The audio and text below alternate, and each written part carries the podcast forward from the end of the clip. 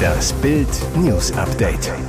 Es ist Donnerstag, der 1. Dezember und das sind die Bild Topmeldungen. Liebe mit Pornostar, FDP-Politiker verlässt Familie. Obwohl ihn fast alle Fans fordern, kostet ein Puzzle Füllkrug die Startelf. Notfallmediziner schlagen Alarm, kaum noch Intensivbetten für Kinder.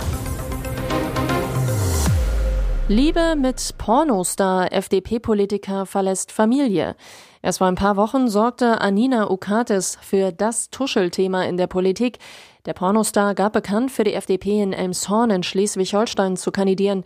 Jetzt sorgt die dralle Dame, Körbchengröße Doppel-G, für neues Geraune auf den Hinterbänken. Anina hat sich einen Bundestagsabgeordneten geangelt. Bild erklärt das Liebeskarussell, über das der Bundestag spricht.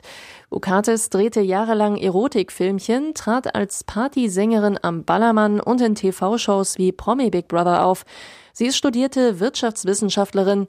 2021 trat sie in die FDP ein. Mittlerweile kandidiert sie bei der Kommunalwahl 2023 für die FDP in Elmshorn, führt zudem eine eigene Firma.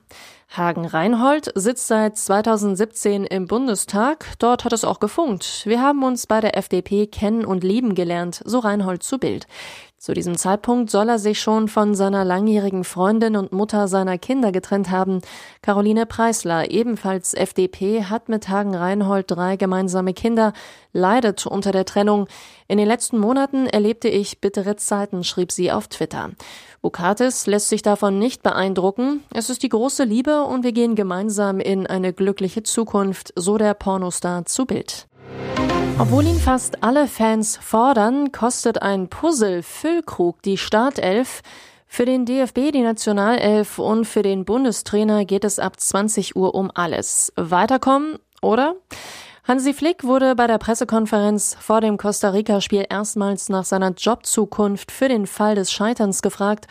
Flick, ich weiß nie, was da noch kommt. Ich habe einen Vertrag bis 2024. Ich freue mich auf die Heim-EM, aber das ist noch lange hin. Erstmal muss die Elf siegen, um das Achtelfinale zu erreichen. Aber wer soll die Tore machen? Die meisten Fans wünschen sich unseren Spanien-Helden Niklas Füllkrug in der Startelf. Bei einem Voting von Bild.de stellten 81 Prozent der mehr als 10.000 Teilnehmer den Bremer auf. Hansi Flick blockte alle Fragen nach Lücke ab, wollte nichts verraten. Einerseits bringt er Füllkrug nicht und Deutschland scheidet zum Beispiel durch das schlechtere Torverhältnis aus, wird eine heftige Diskussion um die Personalpolitik des Bundestrainers losbrechen. Andererseits, Flicks Spielidee sieht eigentlich keinen klassischen Neuner wie Füllkrug vor. Er puzzelt sich die Elf zusammen, um die anderen Offensivstars unterzubringen. Damit er Gündogan und Goretzka bringen konnte, musste Musiala gegen Spanien auf links weichen und Müller in die Spitze. Nun muss er Sané in die Elf integrieren. Wahrscheinlich daher, dass Füllkrug wieder nur Joker ist. Notfallmediziner schlagen Alarm, kaum noch Intensivbetten für Kinder. Von 110 Kinderkliniken hatten zuletzt 43 Einrichtungen kein einziges Bett mehr auf der Normalstation frei. Auf pädiatrischen Kinderintensivstationen in ganz Deutschland gibt es nur noch 83 freie Betten. So lautet das erschreckende Ergebnis einer aktuellen Ad-Hoc-Umfrage der Deutschen Interdisziplinären Vereinigung für Intensiv- und Notfallmedizin, kurz DIVI. Das ist eine katastrophale Situation, so Divi-Generalsekretär und Kinderintensivmediziner Professor Florian Hoffmann. Besonders oft in Kliniken aufgenommen wurden zuletzt Kinder, die sich mit dem respiratorischen Syncytialvirus infiziert haben. 138 insgesamt. Die RSV-Welle baut sich immer weiter auf und macht bei vielen Kindern die Behandlung mit Atemunterstützung notwendig. Wir können Stand heute davon ausgehen, dass es zu dieser Behandlung nicht genügend Kinderintensivbetten gibt, sagt Professor Sebastian Brenner, Divi-Kongresspräsident. Die Hinweise, die Herzchen, Valentina Pade im Urlaub mit diesem Profisportler?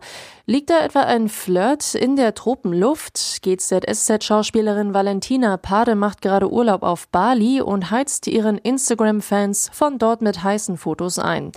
Doch sie ist nicht der einzige Hingucker dort. Es scheint, als würde Valentina die Gesellschaft eines gut aussehenden Mannes genießen. Er ist blond, hat breite Schultern und gerne mal ein Surfbrett unter dem Arm. Die Rede ist von Profisportler Dominik Gürs. Der Wakeboarder verbringt seine Zeit aktuell ebenfalls auf Bali. Auf einem Video auf Instagram vor einer Woche ist eine Dame zu sehen. Im Sonnenuntergang zeichnet sich ihre Silhouette ab, mit den Beinen durchs Meer wartend, ein Surfbrett unter dem Arm. Dazu schreibt er Sonnenuntergangsvibes auf einem ganz anderen Level, inklusive Flammen-Emoji heiß. Ein Kommentar unter dem Filmchen sticht da ganz besonders hervor, der von Valentina Pade. Die hinterlässt nämlich ein Emoji mit Herzchenaugen und ebenfalls eine Flamme. Handelt es sich bei der Frau auf dem Video etwa um den GZSZ-Star? Wohl eher nicht, denn die machte mit ihren Mädels zum Zeitpunkt des Postings Los Angeles unsicher. Aber Valentina reiste laut Instagram vor drei Tagen nach Bali. Fakt ist, Valentina und Dominik folgen sich auf Instagram, kennen sich und sonnen sich gerade zeitgleich auf derselben Insel. Ein neuer Flirt wäre Valentina Pade jedenfalls gegönnt. Und jetzt weitere wichtige Meldungen des Tages vom Bild Newsdesk.